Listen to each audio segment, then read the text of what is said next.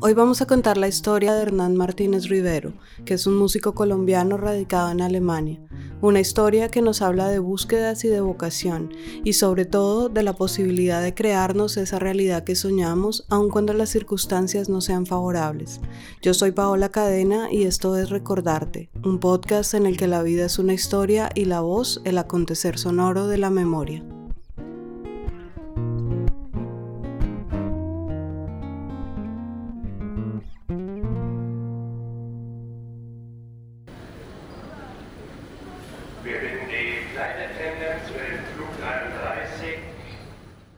Es 28 de septiembre del año 2000 y Hernán llega solo al aeropuerto de Frankfurt con 17 años, con una cantidad no muy grande y prestada de dinero y la sensación de vacío que se acumula en el estómago cuando todo es incierto.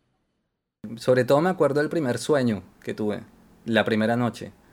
Tardé un montón en dormirme por, el jet lag y, y hasta que me quedé dormido comencé a soñar que me caía en un hueco caía, caía, caía y no me podía agarrar de nada, no había nada de lo que yo me pudiera agarrar y yo gritaba y me desperté como, como muy acelerado. Yo decía, uy, era un sueño como de una, sensación de estar por primera vez en mi vida completamente solo y a la deriva de lo que me pudiera pasar porque aunque pensaba que Alemania era un país de muchas oportunidades, sí me sentí realmente solo. Como inmigrante se enfrenta no solo a un país nuevo, sino también a una lengua que no conoce y esta es una experiencia que no se puede dimensionar del todo cuando no se ha vivido una soledad absoluta, donde la posibilidad de apoyo o compañía está tan lejos que se vuelve inexistente. El primer trato de los policías en el aeropuerto, em, un típico policía de, de, aeropuerto, ¿usted para dónde va y qué es lo que tiene pensado hacer aquí? Ellos quieren saber si uno se va a quedar o no se va a quedar. Entonces son gente que lo tratan de una forma recia y creo que hasta,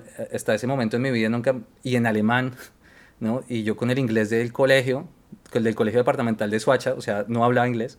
Entonces yo era como, mierda, o sea, fue pucha, o sea, nadie sabe que estoy aquí, me puede pasar lo que sea.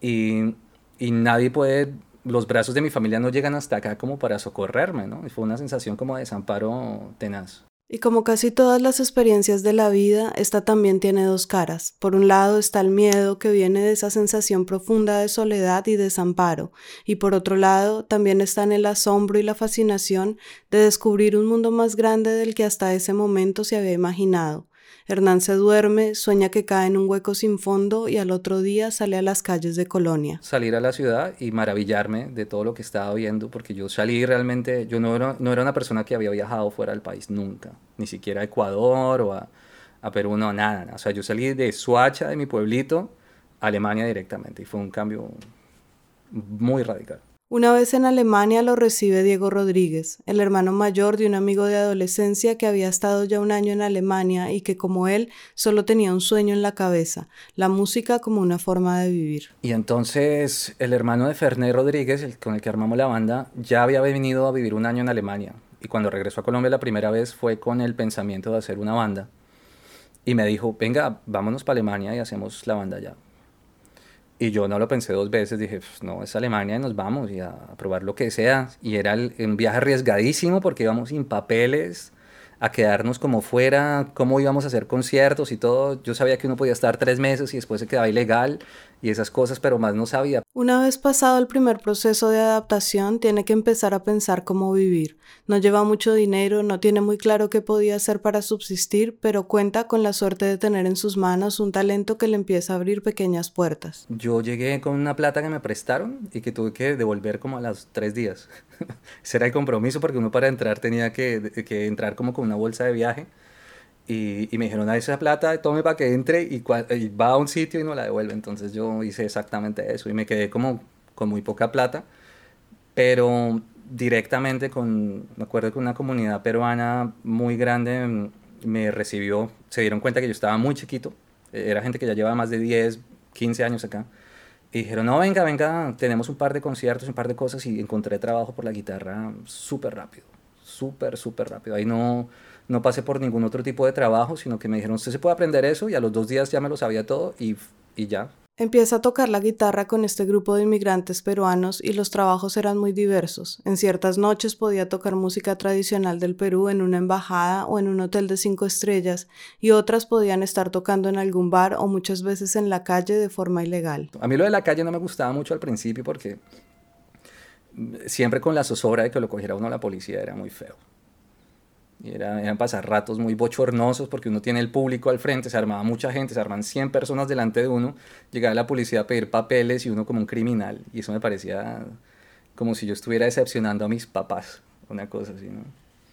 Pero sabía que esa era la forma de trabajar en esa música y pues era lo que había y ya, pues hagámosle. ¿no? Alemania ofrece por esa época condiciones económicas muy favorables que le permiten vivir cómodamente trabajando solo con su guitarra, por lo menos durante los primeros años que estuvo allá. Era la época del, del marco, antes de que empezara el euro acá, y esos trabajos eran muy bien pagos y, y lo que costaba el, la vida en Alemania era baratísimo, o sea, el nivel de inflación era tan reducido que uno trabajaba los fines de semana y, y, su, su, arriendo y su comida no, no, no, era ni siquiera un 10% de lo que ganaba. Entonces fue una época muy buena para llegar. Después cambió y se puso mucho más dura y sí, pasé, lavé platos, hice trabajos de limpieza, fui profesor de guitarra en una escuela, de música, hice muchas otras cosas, ¿no? Pero esa recién llegada a la guitarra me abrió así de una todo, todo. La guitarra empieza a abrirle ese camino que empezó el 28 de septiembre, cuando se subió un avión con rumbo a Frankfurt, pero ese destino se había estado tejiendo hace muchos años, tal vez desde generaciones anteriores que venían ya preparando el camino que Hernán llevaría muy lejos de casa. Su abuelo paterno, el señor Martínez, también fue músico y tenía un trío que se llamaba Los Hermanos Martínez. Él tocaba el tiple, pero además tenía en su casa muchos instrumentos, incluida una guitarra. En las fiestas de la casa, Martínez eran, eran muy seguidas y eran muy fiesteros ellos. Lo son todavía. Y me acuerdo siempre de, de, un momento. Era, estaba la fiesta, yo estaba jugando con mis primitos y yo sabía que en la pieza de mi abuelito había una guitarra y me subía a la pieza y empezaba, la, guitarra estaba colgada en la pared y comenzaba a tocar las cuerdas y me llamaba muchísimo la atención. Me quedaba horas simplemente con la guitarra ahí colgada y haciéndole así porque era algo que me atraía muchísimo. Hasta que un día mi abuelito como que se dio cuenta y subió y me dijo, ¿quiere tocar? Me dijo, venga, le enseño un, alguna cosa, ¿no? Y estaba muy joven, tenía 8, 9 años más o menos. Hernán pertenece a una familia humilde que viene del campo y que como muchas otras en Colombia migraron hacia la capital. Llegaron a Soacha, que es un pueblo muy cercano a Bogotá y que después de los años terminaría fundiéndose con la ciudad. Creció entre primos y hermanos, todos a cargos de la tía María de los Ángeles, que es hermana de su madre, pero en su núcleo familiar era su hermana mayor la que mandaba, y mientras sus padres salían a trabajar, ella se encargaba de la comida, y Hernán debía cumplir con la limpieza y ayudar a cuidar a su hermanito menor. Desde muy niño aprendió a ser responsable, a cuidar de sus hermanos y sobre todo a conservar siempre la unión familiar. La música le llegó por el lado Martínez, el de su padre, pero la formación que también hace parte del hombre que es hoy vino de esa tía materna y esos años de infancia que no fueron necesariamente fáciles, pero que él recuerda con mucha gratitud. En un cumpleaños de mi abuelita me dejaron tocar un par de cositas de requinto con, con ellos, así me aprendí cosas de, de boleros. Me acuerdo que lo primero que aprendí fue solamente una vez, el bolero solamente una vez, y sin ti el punteo de Sinti del requinto me lo aprendí me pusieron a tocar con ellos ahí delante de la familia y fue, fue bien, bien bonito eso. Y rápidamente conocí el rock, rápido, rápido. O sea, si, si ahí tenía 10 años, creo que a los 12 ya Aterciopelados, Darkness, La Pestilencia, muchas cosas se fueron metiendo a mi vida, ese género Soda Stereo. Ese niño que en medio de su curiosidad empezó a explorar la música con la guitarra de su abuelo y que por ese camino llegó al rock, es el mismo que está ahora en Alemania, viviendo precisamente de este oficio. Por ahora no tiene otra opción sino vivir como indocumentado, y esa circunstancia cierra para él muchas posibilidades de trabajo y sobre todo de educación, así que debe buscar opciones alternativas para seguir creciendo como músico y alcanzar las metas que tiene. Los primeros cuatro años estuve legal en Alemania. Así que estudiar era imposible en una universidad. Pero cuando yo me di cuenta que ganaba lo suficiente como para poder pagar clases particulares, a mismos profesores de la universidad le pagué clases para, para, mm, creo que no era tanto la intención de, estudiar, sino la intención de aprender muy bien eso, la, guitarra clásica y, el jazz. Y me di cuenta que hasta un punto en el jazz y en la guitarra clásica mi oído me funcionaba, pero me hacía falta realmente conocer las bases, las bases de, de la gramática musical y de, de, las estructuras, de la armonía, y dije, necesito un profesor. Así que comencé a pagarle a profesores particulares, a profesores de universidad, pero de forma privada, para poder estudiar con ellos. Sin derecho a entrar a la universidad, decide sacar la universidad a la calle para que le enseñe directamente lo que necesita aprender. Pero el no poder acceder a la educación formal no es la única consecuencia de vivir como inmigrante indocumentado. La vida cotidiana también tiene baches, tropezones y experiencias que no siempre son fáciles. Los policías son recios, están acostumbrados a tratar con gente como que los quieren los quieren medio engañar, medio enredar, y entonces ellos son así como, aquí, ¿tienes o no tienes tu visa? Y si no, punto y tal. Y son recios, pues lo agarran a uno y, y cosas así. Nunca me pareció ningún trato exagerado, en una excepción en Wiesbaden, donde sí hubo un policía que fue bastante, bastante desagradable. Yo ya hablaba en alemán en ese momento, intenté como, como explicarle cuál era mi situación, como diciendo, hermano, yo no quiero hacer daño a nadie, yo simplemente quiero hacer mi vida aquí, soy músico y, y ok, estoy incumpliendo la ley, pero tranquilo, tranquilo porque yo no estoy matando a nadie, eso es muy distinto. Y, pero tampoco, tampoco tenía la, la, la posibilidad de realmente alegar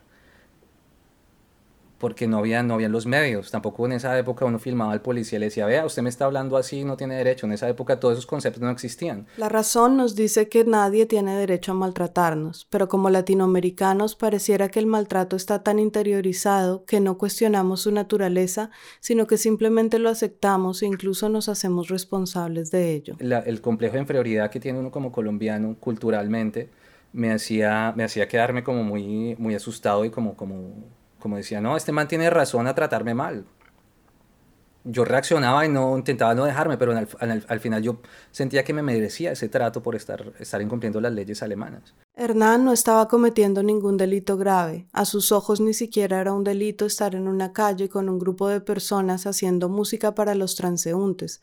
Pero esa es la situación. Él está allí, llega la policía, les piden documentos y desafortunadamente él es el único que no los tiene. Y aunque intenta hablar con los agentes, eso no sirve de nada. Al final, lo que estuviera haciendo o no no tenía importancia. Lo único importante frente al sistema es que está en Alemania de manera ilegal. Pues me metieron, me, encerraron, creo que sin derecho, dos días en, en, una, en una cárcel de Wiesbaden y después me dieron una carta de expulsión. Y solo fue después de esos dos días que un policía finalmente se dio cuenta que no solo había encerrado un inmigrante indocumentado, sino que además ese inmigrante parecía ser menor de edad.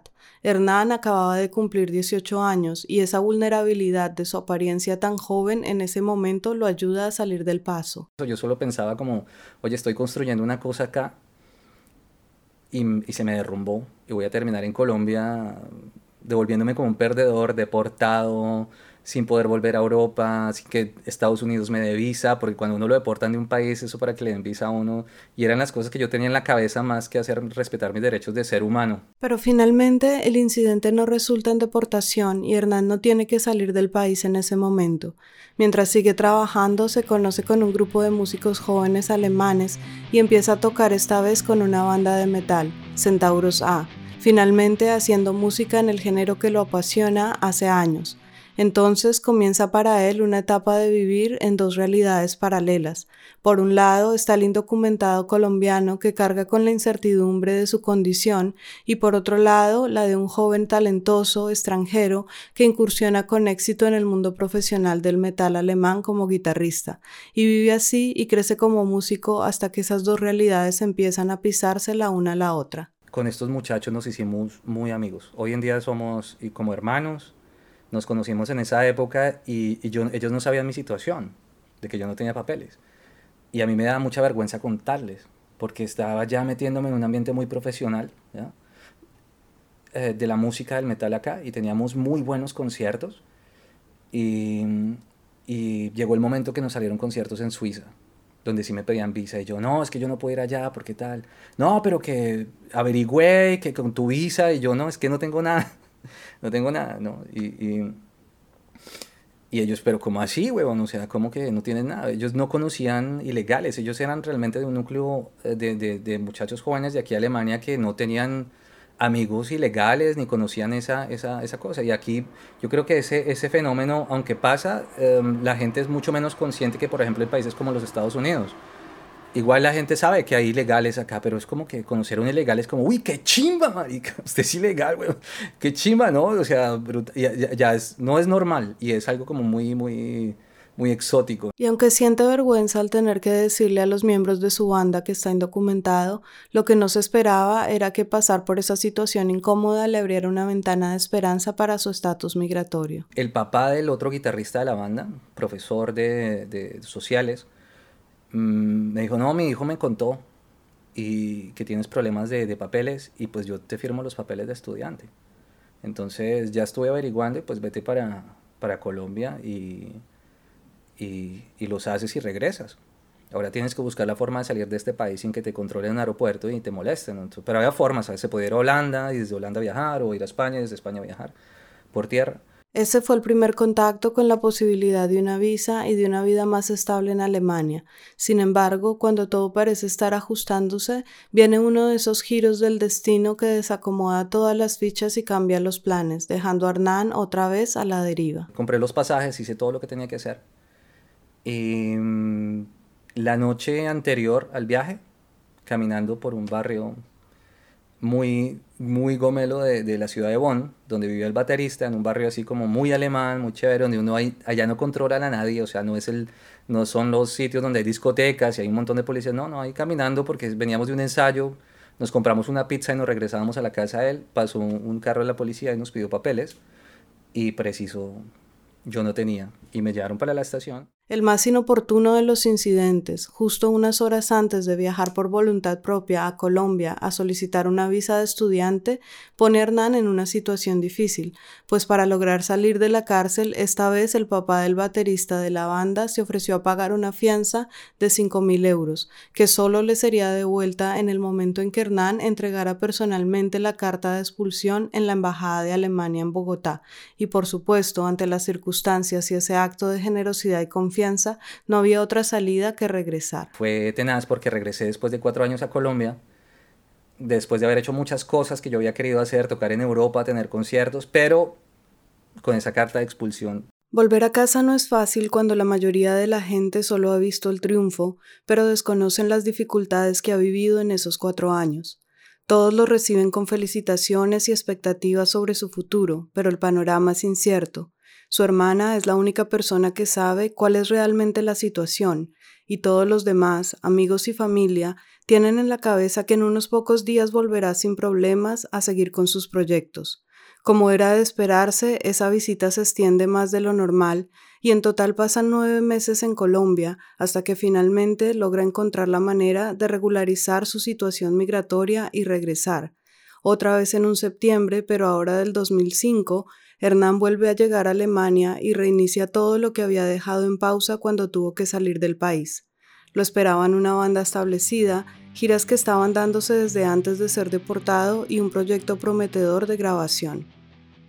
Muchos conciertos muy buenos, unas presentaciones en, televisión con un par de artistas norteamericanos, alemanes, Em, donde me sentí realmente así como un ambiente muy profesional y muy chévere. Pero yo creo que lo que a mí más me alegró fue con la banda Centauros A. Nos fuimos a Dinamarca a un estudio y grabamos, primero grabamos un demo en Bonn, que quedó más o menos hecho y ganamos mucha popularidad acá.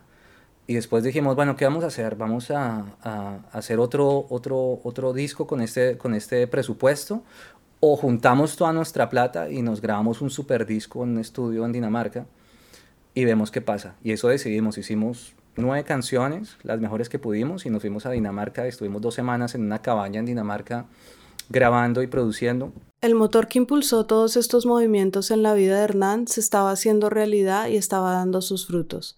Pero ese disco que están por lanzar y en el que su guitarra es parte fundamental no nace solo allí, en Dinamarca y en ese momento. Los sonidos potentes del rock y del metal que ahora salen de sus manos nacieron en él muchos años antes, a miles de kilómetros de distancia, en ese pequeño pueblo llamado Suacha, donde Hernán creció y donde estudió su secundaria en un colegio público, rodeado de jóvenes jóvenes como él de pocos recursos pero llenos de sueños. Fue allí donde por primera vez sintió que las melodías de una guitarra eléctrica le generaban una sensación que no se comparaba con nada más. Me di cuenta que, yo no sabía cómo hacer esos sonidos porque lo hacían con guitarras eléctricas y no había guitarras eléctricas ni guitarristas eléctricos que yo conociera, entonces yo decía, no, eso no, no sé cómo lo hacen, pero yo quiero sonar así, pero mi guitarra acústica no me suena así y, me fui maravillando más por ese espacio y por ese tipo de música hasta que di con un muchacho que le decían el paisa, un loco bacano del, del barrio con el pelo así ondulado, largo, que tenía guitarra eléctrica y una vez me le acerqué y le dije, oiga, enséñeme, enséñeme a tocar eso y, y, me dijo, ya, listo, hágale, no sé, 500 pesos la hora, una vaina así, porque pues eran otras, o 2000, no me acuerdo cuánto era, pero pues eran, eran los precios de esa época, ¿no? Y, y me enseñó, a, y me dejó tocar su guitarra y me con distorsión y me maravillé. Parece que desde siempre buscó él mismo sus maestros, siempre pidió y buscó que le enseñaran, no en la institución, no en la academia, sino a través de maestros clandestinos y ocasionales que fue encontrando en su vida. Primero fue su abuelo, luego el paisa y finalmente los profesores de Alemania. En esa época no había internet y todas las cosas que uno se aprendía las hacía escuchando la radio y escuchando los cassettes y sacando las cosas a oído de los cassettes. Pero yo me di cuenta rápido y todavía lo tengo que mi oído, mi oído es bueno. No tengo el oído perfecto, no sé reconocer cualquier tono en cualquier momento del piano. De la guitarra a veces sí, a veces no, pero, pero sí he tenido muy buen oído siempre porque en esa época lo ejercité mucho. Entonces yo ponía los cassettes y, me ponía a sacar las canciones con mi guitarra acústica sin tablatura, sin nada. No eran exactamente como estaban en la grabación, pero más o menos le sacaba los tonos y me las aprendía. Y en esos tiempos llegó a sus manos algo que marcaría un rumbo, un cassette, esos objetos que hoy parecen tan obsoletos y que para entonces eran tesoros rodando de mano en mano. No me acuerdo quién me lo dio y me dijo, escuches esta banda porque es muy buena, y era un cassette de Darkness.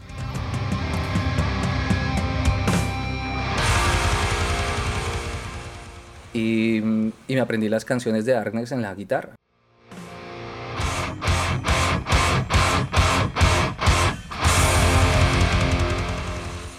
Darkness es una banda de thrash y speed metal que se formó a finales de los 80 y que hoy en día es considerada una de las bandas más emblemáticas del rock colombiano, especialmente entre los seguidores del metal. Su canción Metalero ha ocupado puestos importantes en los rankings de grandes canciones colombianas. Además, ha acompañado en el escenario a bandas de talla internacional como Destruction Creator o Metallica. Cuando llegué al colegio, en el descanso yo estaba tocando canciones de Darkness, pero yo no jamás llegué a pensar que una banda tan buena pudiera tener un integrante que fuera suachuno. No se me pasa ni por la cabeza. Yo dije, no, los manes son argentinos o mexicanos o españoles o de alguna parte fuera de Colombia porque esas cosas así de buenas no hay aquí. Pensaba yo en ese momento. Y estaba tocando y me dijo, Gustavo Treviño, que conocía al cantante de Darkness, me dijo, ¿dónde se aprendió eso? Le dije, no, pues de un cassette que tengo esa banda me gusta el resto. Y me dijo, venga esta tarde a mi casa, güey. Como el mundo es un pañuelo y los hilos parecen estar todos siempre conectados, resulta que Rodrigo Vargas, el cantante y guitarrista de Darkness, es de Soacha, el mismo pueblo donde crecía por entonces Hernán y donde el cassette llegó a sus manos. Y la casa de Gustavo Triño, una casa preciosa en la esquina del parque de Soacha, llena de cuadros, divina esa casa, el papá de él pintando y pues yo tocando guitarra y un ambiente muy artístico. Y, él, y Gustavo Treviño, sin avisarme, invitó a Rodrigo, el cantante de Darkness, y, y, y le dijo, escucha este pelado. Entonces yo, me dijo, toque lo que estaba tocando. Y yo tocando canciones de él sin saber quiénes eran ni nada. Y Rodrigo me dijo, venga, yo tengo un bar, cáigame el sábado al bar antes de que yo abra, porque pues yo tenía 13 años, o sea, yo no podía estar de noche por ahí. Esta tarde, resultado de una serie de coincidencias afortunadas, marcó un punto decisivo en la vida de Hernán. Rodrigo tenía su amplificador y su guitarra um, ESP legendaria con la que lo, vi en muchos conciertos, y me la dio y me conectó a un amplificador de 100 vatios que sonaba durísimo, y ese fue el momento.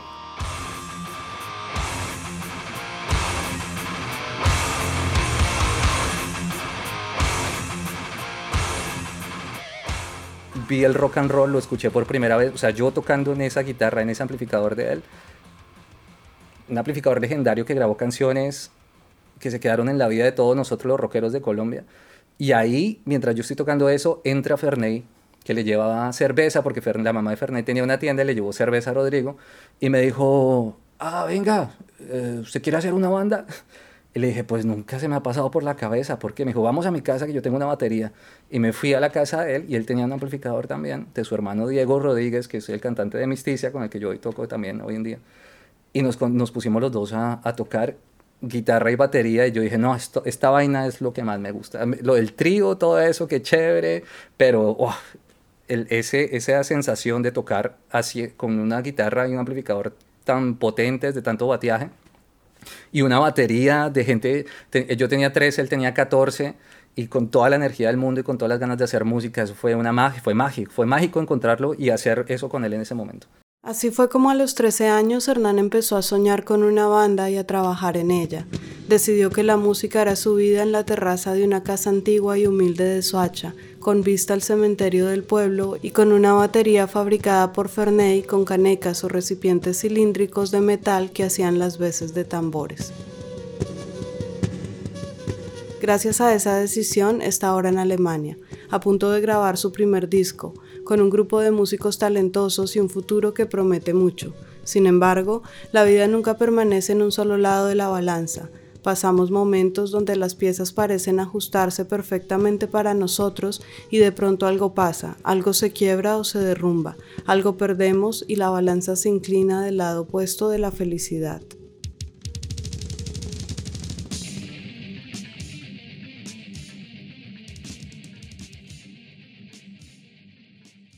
Cuando me enteré de la muerte de mi mamá fue mm, muy rápido, ya mm, fue asesinato, así que mm, no, no fue una enfermedad con la que estamos más o menos preparados que ella iba a morir. Hernán recibe una de las llamadas más difíciles que una persona puede recibir en su vida, la noticia de una muerte inesperada. Su mamá había sido secuestrada y asesinada en Bogotá. La violencia que descubrió por primera vez siendo un niño y que lo enfrentó con la muerte cuando todavía no entendía muy bien lo que significaba, los tocaba ahora directamente a él y a su familia. Uno de los recuerdos que más me marcó fue yendo todavía a la escuela primaria, que queda como a tres cuadras de mi casa, por la mañana, no sé qué, serían las siete y media de la mañana, vi gente corriendo como hacia la iglesia de San Mateo. Y pues todos los pelados que íbamos para el, para el colegio, nos fuimos a ver qué pasaba. Y habían encontrado un, un, muchacho del barrio muerto en el caño, lo habían asesinado, lo habían... Realmente no conozco muy bien la historia de él, me acuerdo que sí lo conocíamos de las maquinitas, de estar jugando maquinitas, de ahí del, de jugar microfútbol y andaba ese recuerdo lo tengo muy presente porque él andaba con una camisa como amarilla cuadros, como una camisa leñadora, pero era como amarilla, marrón. Y con esa camisa lo mataron y lo encontraron ahí en el caño. Entonces, no, que encontraron a alguien en el, en el caño y fuimos a, a vernos todos, a ver qué, qué, qué, podíamos ver en medio de la curiosidad. Pero recuerdo que ese, ese momento de verlo al muerto fue, fue, fue muy tenaz para mí. Un caño es un pequeño riachuelo o conducto de aguas negras y las maquinitas son videojuegos que se instalan en cualquier tienda de la ciudad y que los niños podían jugar introduciendo una moneda. El muchacho asesinado había pasado de los videojuegos a las cañerías y verlo muerto hizo pensar a Hernán por primera vez que la tragedia era una posibilidad con la que convivía muy de cerca. El primer contacto personal con la violencia de Colombia y con la violencia de los barrios y en ese momento mm, como que me di cuenta del, del, peligro que se corría al no hacer lo que los papás a uno le decían como mi hijo hasta tal horas, mi hijo con estas personas no, mi hijo tenga cuidado con esto, si va a jugar después se me viene para la casa, que yo decía, ay, ¿qué va a pasar? No? Teníamos, no sé si unos 10 años más o menos. Y cuando lo vi muerto, mm, creo que no entendía muy bien el por qué lo habían matado y no sabía la historia del por qué o en qué, en qué, qué tipo de personas le hicieron daño a él, pero fui consciente de lo que me podía pasar a mí Desde ese entonces supo que la violencia hacía parte de la realidad en que nació, que era una circunstancia con la que desafortunadamente conviven muchos en Colombia, pero no llegó a imaginar que a sus 25 años, radicado en Alemania, esa misma violencia lo haría a él y a su familia víctimas directas de una tragedia tan grande como la pérdida de su mamá. Yo a las, no sé, 12 horas de que me enteré ya estaba subiendo un avión viajando a Colombia, pero mientras pasaron esas 12 horas, no sentía absolutamente nada. Era. Yo decía, oye, mataron a mi mamá. Pero bueno, como ella nunca estuvo acá, no, aquí nada, o sea, aquí en mi vida acá no había cambiado en nada, entonces no, no sentía eso. Y fui a Colombia y estuve cuatro meses con mi familia allá. Me tomé el tiempo para estar cuatro meses con ellos allá porque si no necesitamos, la unión de familia la necesitamos brutal. Fue un golpe muy, muy, muy duro. Y el regresar después de cuatro meses, pues ahí sí empecé como a, a, a, comprender la ausencia de ella de mi vida acá. Un duelo que no supera fácilmente ni en poco tiempo, y aunque en un comienzo se resiste a la idea de buscar ayuda profesional, finalmente se da cuenta de que lo necesita, de que todo lo que está sintiendo es algo que no va a poder tramitar solo. No encontraba la forma de, de tratar esos, esos sentimientos que sentía ahí. Y em, en Colombia, aquí es muy normal que la gente, por cualquier circunstancia, gente que me parece muy bien, vaya a un psicólogo. En Colombia, cuando uno es pelado y uno tiene depresión, le ponen a lavar la losa. Eso es así, ah, no que tiene, lave la losa. Y entonces como que todo ese tipo de cosas, una terapia, un psicólogo se trata de una forma muy, muy ligera y muy mm, no se le da el, valor que, tiene, ¿no? Entonces, hasta ese momento no se me pasaba por la cabeza ni siquiera ir. Hasta que ya me di, me vino un punto muy, muy fuerte en mi vida que dije, bueno, yo necesito ayuda, necesito hablar con alguien profesional de esto porque ya no me, ya no me, ya no me, no me basta el contacto con mi familia, con mis hermanos, ya estoy aquí solo y me estoy sintiendo muy mal. Es una situación profundamente traumática desde cualquier punto de vista. Secuestro y asesinato, todo en un tiempo muy corto en el que nada puede ser asimilado. Un golpe de cinco días y una realidad que cambió. Su mamá ya no existía más.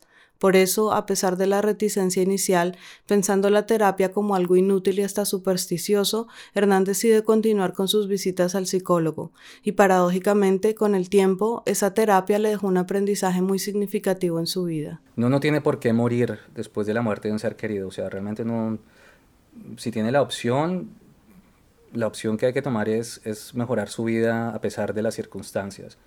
Y eso fue lo, lo que hice. Pasa por tres psicólogos diferentes hasta que por fin encuentra una señora con quien logra una comprensión importante.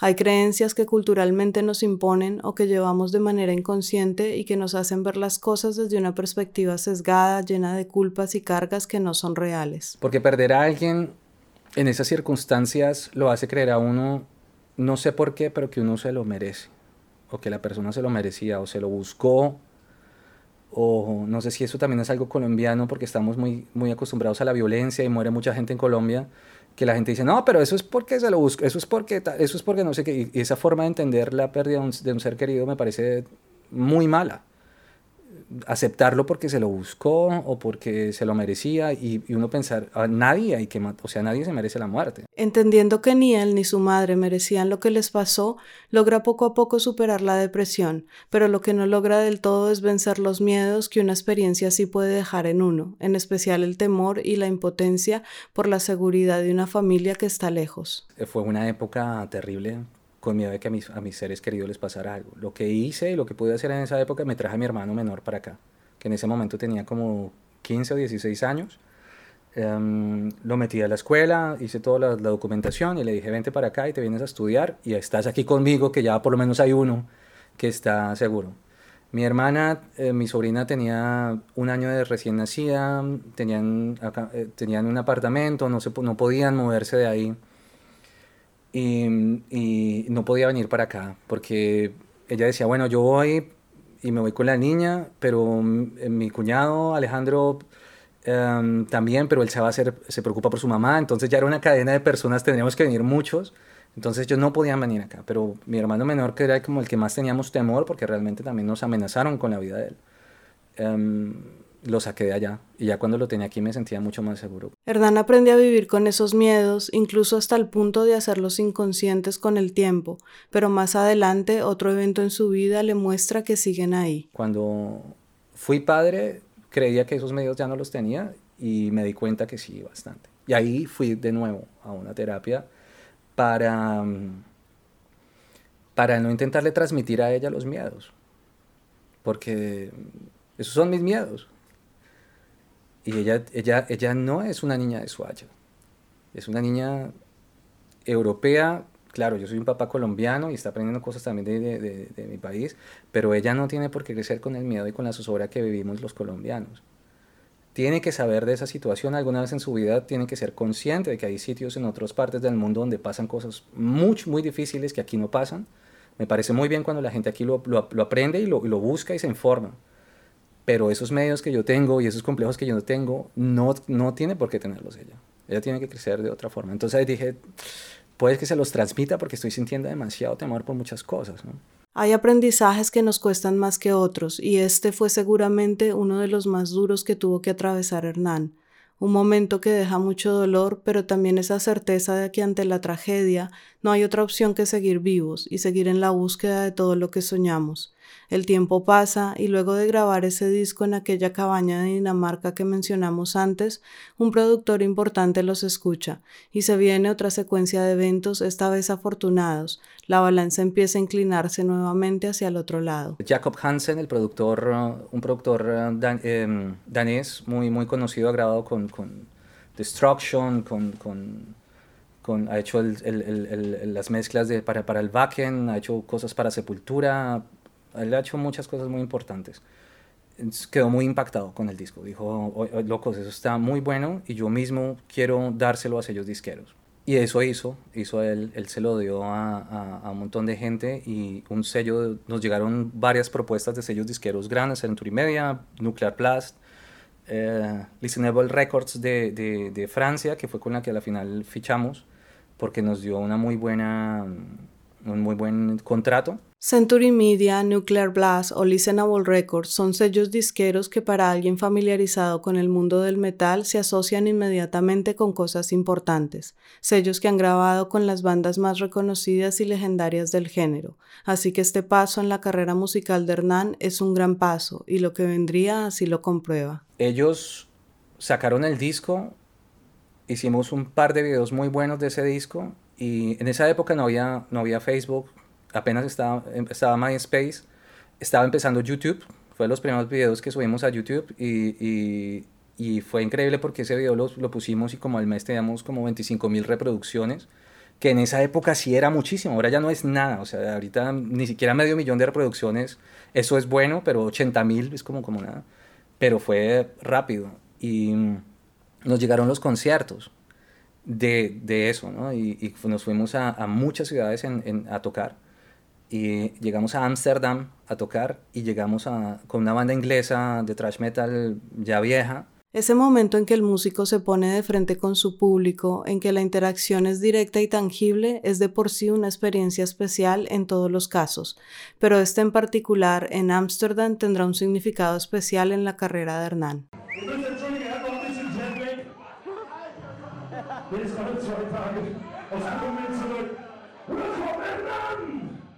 Cuando llegamos a Ámsterdam había un público muy grande que venía a vernos a nosotros y se sabía las canciones.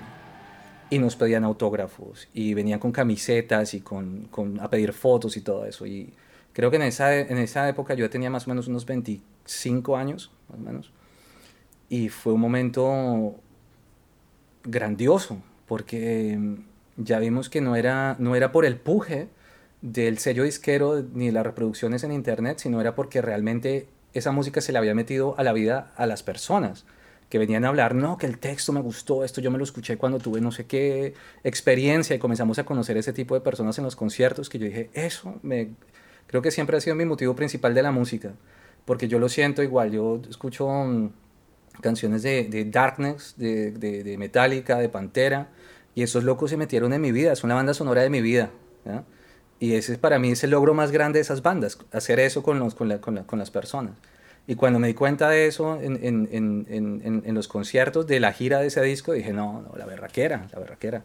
Además que muchas de esas canciones eran de mi composición, eran composiciones mías y entonces era como, bueno, sí, o sea, tan mal no lo hago. Fue pucha, o sea, vale la pena seguir así, ¿no? Está allí, subido en un escenario, escuchando la multitud de voces corear canciones que él compuso, y mientras se ve a sí mismo en ese momento, la memoria retrocede y le recuerda por qué se fue de Colombia, por qué llegó a Alemania y por qué un niño de 17 años decide dar un salto tan grande sin red de seguridad. Cuando terminó el colegio, mis papás sí fueron como muy claros, como la música no, la música no es el futuro, la música está llena de vicios, está llena de cosas eh, muy tenaces, está lleno de, es una vida muy difícil, así que lo que usted tiene que hacer es ir a la universidad a estudiar algo que no le gusta para hacer un trabajo que no le gusta, pero eso eso está bien porque eso es incorporarse a la sociedad. Pero el rock tiene una cosa muy importante en la vida de los rockeros y es que el rock le está informando a uno de que esas cosas que le dicen los papás a uno no son verdad.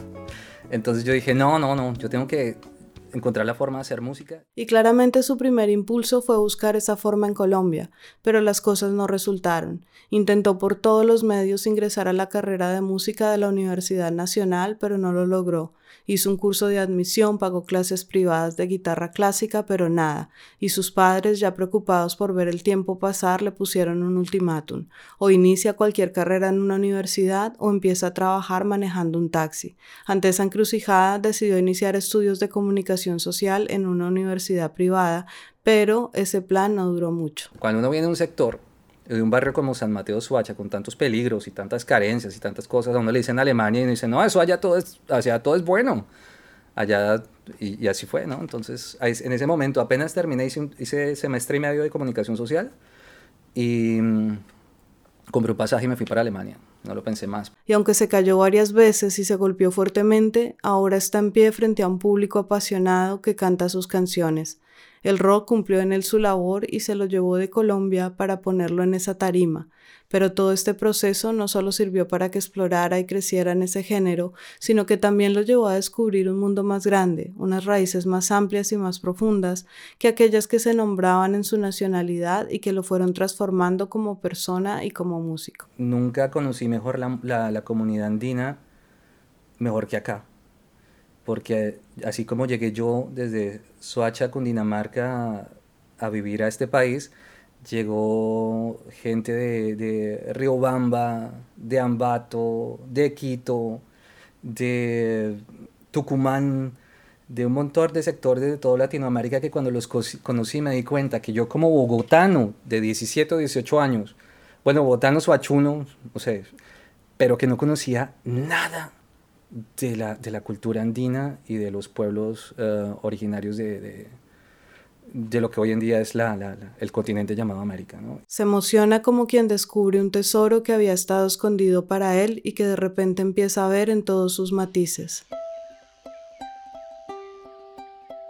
Entonces yo al darme cuenta de la riqueza cultural que había ahí y de lo, de lo bien acogido que, que me sentí con, con muchos de ellos, lo que hice fue aprender y, incorporar esas cosas que iba aprendiendo en la música. Decía, acompáñame ahí, acompáñame, coge la guitarra y me acompañas, eso es un guayno y pégate, ¿no? Y entonces yo empezaba como, mierda, ¿esto qué es? Y, y, me iba aprendiendo cómo, son, cómo es el ritmo del guayno, qué notas utilizan, dónde acentúan, qué tanto alargan las frases. Y, y me enamoré total de, de la música andina. Está en un aprendizaje amplio y además respetuoso.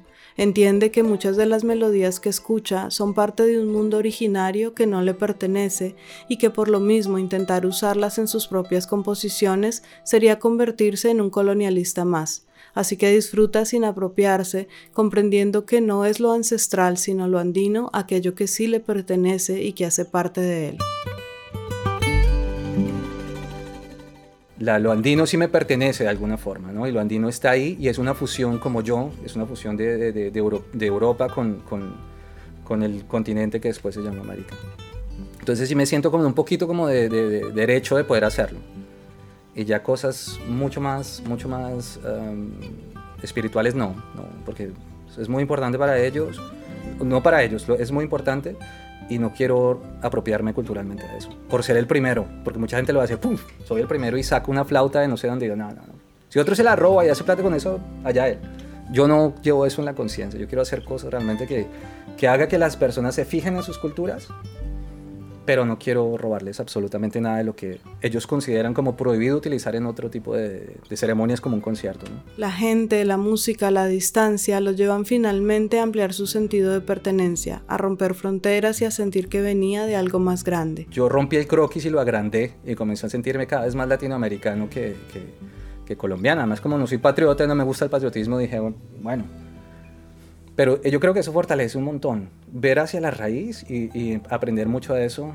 Te paras muy distinto y, y, tú estás haciendo negocios con esas personas estás hablando de un concierto, tienes una banda con esas personas, tú tienes que hablar de todo. Tú, no puedes ser, bajar la cabeza y decir estos manes son mejores que nosotros, que es lo que hemos pensado siempre como latinoamericanos. Hernán sigue en un proceso de creación y aprendizaje que lo hace crecer todos los días como músico, como padre y como persona, a entender sus raíces desde nuevas perspectivas, a pensar el mundo desde un país extranjero que lo acoge y que él valora mucho, pero que nunca será el propio, aunque ahora lleve más años viviendo allí de los que vivió en Colombia es esa la tierra inicial donde confluyen todas esas cosas a las que siempre vuelve, que añora y que ama aunque las tenga lejos. Es mágico, es mágico.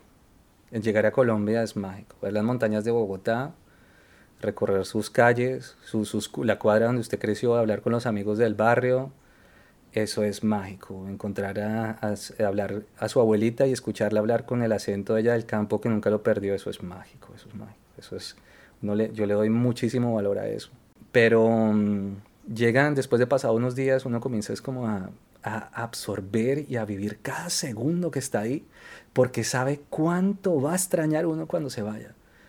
Y, y cuando uno se va, uno dice, ay, cómo quisiera llegar al, al momento en el que me bajé de este avión cuando llegué. Y, y, nunca, yo no sé cuántas veces he ido en Colombia en 20 años, quizá 15 veces, no sé, pero siempre ha sido así. Siempre regreso con el corazón súper arrugado, así como mierda, yo quiero estar allá, a pesar de que tengo una vida muy feliz acá y me gusta el país donde vivo. He tenido, mm, gracias a la música, a la guitarra, una vida muy chévere. He viajado un montón, he hecho muchas cosas chéveres. Aquí visito amigos en España, hago muchas cosas bacanas. Pero cuando llego a Colombia me di cuenta que ese es el sitio más especial del mundo para mí. Y como padre colombiano que lleva por dentro todo lo que su país ha sido para él, lo bueno y lo malo, lo bello y lo trágico, se enfrenta a una situación que generalmente no es nada fácil para un inmigrante, y es aceptar el hecho de que sus hijos, en este caso dos niñas, tienen otra nacionalidad y que crecerán inmersas en una cultura e incluso en una lengua que no es la misma en la que él creció. Yo me di cuenta de una cosa muy importante y es que Em, esta sociedad tiene muchas cosas buenas y la comodidad del primer mundo trae muchas cosas malas también. Entonces, creo que tengo una función importante en, ellas es hacerlas, hacerlas, hacer entrar una parte muy humana que solo se puede conocer cuando vienes de sitios que son como, como, con tanto conflicto y con tanto pasado violento como Colombia y entender y aceptar que ellas no son colombianas. Como tirándoles piedritas, les enseña a sus hijas un camino en el que ellas siempre son libres de elegir desde su propia realidad, pero con la conciencia de que hay otros mundos diferentes al que conocen. Y esa forma de ser padre tal vez le viene de la forma en que su propio padre le mostró a él un camino a través de su experiencia un padre que fue marinero, que viajó por el mundo trabajando en barcos y que pobló de fotos, historias y recuerdos la casa de su infancia. Ahora cuando Hernán lo recuerda, piensa que tal vez, incluso inconscientemente, fue su padre quien le permitió imaginar un mundo que iba más allá de su propia tierra. Eso me, brindó a mí una perspectiva importante que muchos otros muchachos del barrio no la tenían, y era que me hacía creer que esas cosas buenas y esas cosas extraordinarias de la vida también eran para mí. Y, hubo amigos del barrio que quise que se fueran conmigo y yo me di cuenta que ellos pensaban un poco distintos. Eh, ellos pensaban como, no, eso es para otra gente. Ah, eso por allá me va a tocar no sé qué. Y, y yo sí dije, no, eso es para mí. O sea, el mundo también es para mí. Y yo lo pensaba y era por las historias de mi papá desde niño que me estaba contando todo lo que vio viendo sus fotos en las Bahamas, sus fotos en Nueva York, y entonces yo decía, no, no, eso es para uno también. Yo no me sentía tan ajeno a la historia del, del, mundo por la perspectiva que me, me inventaban mis papás. Cuando Hernán dice, me hacía creer que esas cosas buenas y esas cosas extraordinarias de la vida también eran para mí, pienso que esa es una de las mayores enseñanzas que nos puede dejar un padre o una madre. Él no tuvo todas las comodidades económicas, pero sí tuvo la libertad de soñar, y gracias a eso hoy sigue en la ciudad de Colonia en Alemania, viviendo con su esposa y con sus dos hijas. Después de grabar ese álbum con Centauros A y del concierto en Ámsterdam, tuvo varias giras por Europa Central. También grabaron un segundo álbum en Suecia producido por Daniel Bergström, que ha sido productor de bandas de gran reconocimiento como Inflames y Mechuga. Ahora su proyecto principal es Misticia, la banda que fundó con Diego Rodríguez en Suacha en 1999 y que ha seguido creciendo desde entonces. Con ellos ha grabado tres EPs y dos álbumes de larga duración. También ha grabado como músico de sesión con más de 20 agrupaciones de muy diversos lugares del mundo y ha compartido escenario con bandas del calibre de Venom, Testament, Nightwish, Inflames, Ark Enemy, Creator, Satyricon y Gojira, entre muchas otras de altísimo renombre dentro del género del metal. Su sueño más grande en este momento es grabar un disco con Misticia que se convierta en un referente de la fusión entre el rock occidental y la música andina y tradicional de Latinoamérica, y por ese sueño está trabajando. Y, y por eso eh, tengo el triple de 100 años con el que estoy grabando, que me lo dio mi abuelito, lo reparé porque estoy ahorita construyendo guitarras también, voy a un taller y reparé el, el, el triple de mi abuelito. Y, y, lo puse ya en las grabaciones. Y es una cosa, es un triple que ni siquiera suena realmente em, bien porque está, eh, me toca afinar ciertos trastes para que, para que suenen y otros no, porque ya tiene 100 años y tiene todo el trajín encima. Mi abuelito no era músico, sino albañil. Y él andaba con su, con su triple pues, y trabajaba en Girardot. Esa madera se dobló un montón de cosas, pero tiene un sonido muy especial que lo estoy incorporando y entre más raro suena y suena mucho más tradicional y, estamos metiendo muchas cosas. Me gustaría hacer eso. Yo creo que el futuro que yo pienso musical, por, por, lo menos, es poner un disco en el mundo que sea un punto de referencia para que en, ese, que en ese género comiencen a pasar muchas más cosas. Cerramos este episodio escuchando la guitarra de Hernán, el hilo conductor de la historia. En la descripción podrán leer los créditos de las canciones que usamos, de su autoría o de las bandas a las que ha pertenecido. Gracias por escuchar este primer episodio de Recordarte, un espacio donde celebramos la osadía de vivir y el necesario valor de contarlo. La producción fue de Paola Cadena, la edición estuvo a cargo de Nidia Herrera y la música original es de Mike Forrester. No olviden darle clic al botón de seguir en Spotify, Apple Podcasts, Google Podcasts o cualquiera que sea su aplicación favorita.